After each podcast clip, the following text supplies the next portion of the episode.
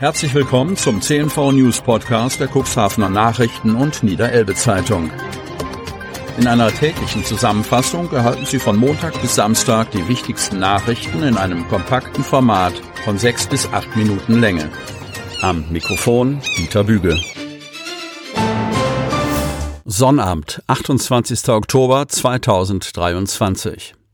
Ermittlungen zur Ursache laufen auf Hochtouren. Gab es Abspracheprobleme? Kreis Cuxhaven.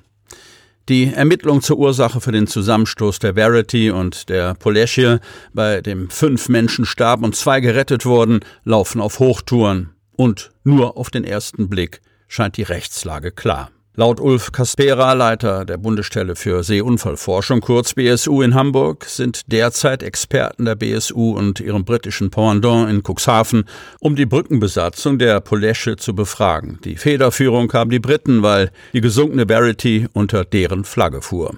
Das hängt mit dem internationalen Seerecht zusammen, erklärt Kaspera.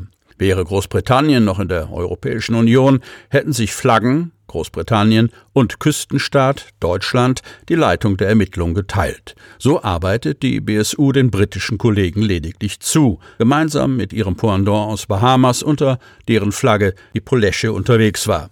Die ersten Ermittlungen basieren Caspera zufolge auf den öffentlichen Daten des automatischen Identifikationssystems, kurz AIS der beiden Schiffe, anhand derer unter anderem Position, Kurs und Geschwindigkeit zum Unfallzeitpunkt gegen 5 Uhr am Dienstag Dienstagmorgen nachvollzogen werden können.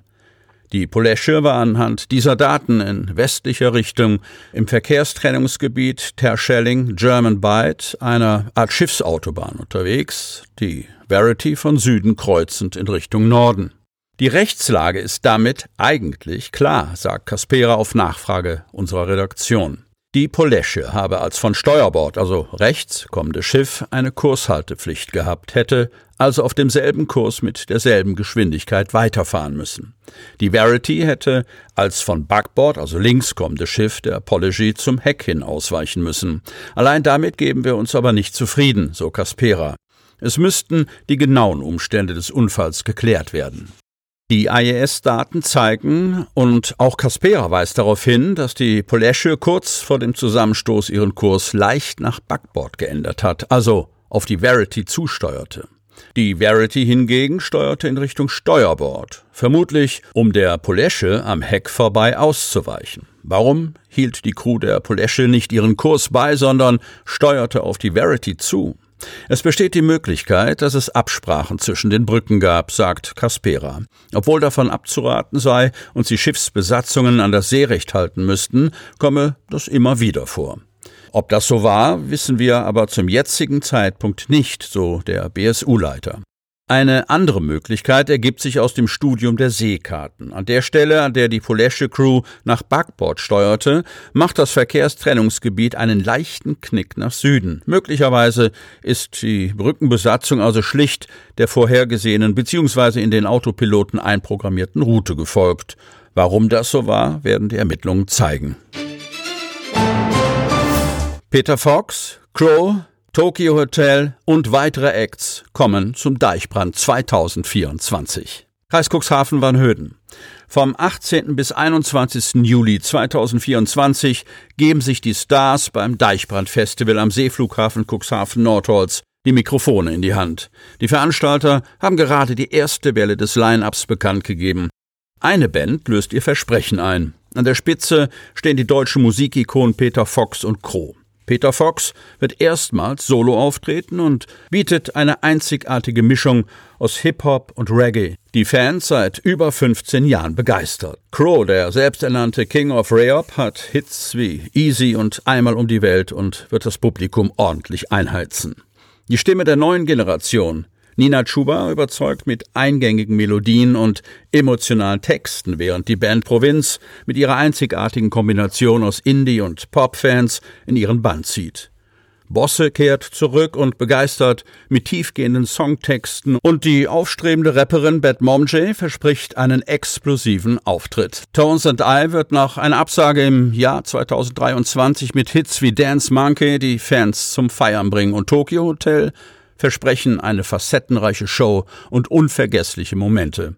In der diesjährigen Ausgabe des Festivals musste die Band um Bill Kaulitz ihren Auftritt aufgrund technischer Schwierigkeiten, wie berichtet, abbrechen. Die Bandwelle wird durch 16 weitere vielversprechende Acts ergänzt. Happy Cheese soll an Vegans gehen. Cuxhaven. Die Vegans Group AG übernimmt wesentliche Teile der insolventen Happy Cheese GmbH in Cuxhaven.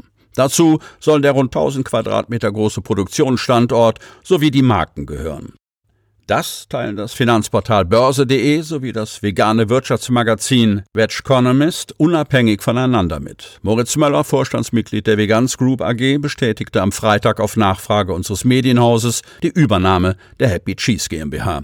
Weitere Details zum Insolvenzverfahren, dem Übergang und allen anderen Themen kündigte er für die kommende Woche an und verwies auf den Abschluss des Insolvenzverfahrens. Die Vegans Group AG war Möllers Angaben zufolge als börsennotiertes Unternehmen aus kapitalmarktrechtlicher Sicht gezwungen, direkt eine kurzfristige Meldung zu veröffentlichen. Von Seiten der Insolvenzverwaltung, Kanzlei Dr. Sponagel in Bremen, war am Freitag zu erfahren, dass diesseits derzeit abschließende Gespräche geführt werden. Eine Mitteilung wurde auch von ihm für kommende Woche avisiert. Happy Cheese als Produzent hochwertiger veganer Käsealternativen aus pflanzlichen Rohstoffen nutzte, wie berichtet, Ende August dieses Jahres den Schutzschirm des Insolvenzrechts, um Sanierungen vornehmen zu können. Bereits zu Jahresbeginn waren Restrukturierungsmaßnahmen angelaufen. Ende August dieses Jahres hat Happy Cheese den Antrag auf Eröffnung eines Insolvenzverfahrens beim zuständigen Amtsgericht in Cuxhaven gestellt. Das Gericht bestellte den Rechtsanwalt Dr. Moritz Spohnagel zum Insolvenzverwalter. 2012 von dem Arzt Dr. Muda Manna gegründet, verfolgte das Unternehmen das Ziel, durch innovative pflanzliche Produkte das Prinzip der pflanzlichen Ernährung nicht nur Veganer näher zu bringen. Die Happy Cheese GmbH war von Anfang an seine erklärte Herzensangelegenheit. Happy Cheese gilt als Spezialist und mit seinen Produkten als führende Marke im Biofachhandel in Deutschland, die vor allem unter der Kernmarke Dr. Manners vertrieben werden. Im Portfolio befinden sich 13 Produkte. Sie hörten den Podcast der CNV Medien. Redaktionsleitung Ulrich Rode.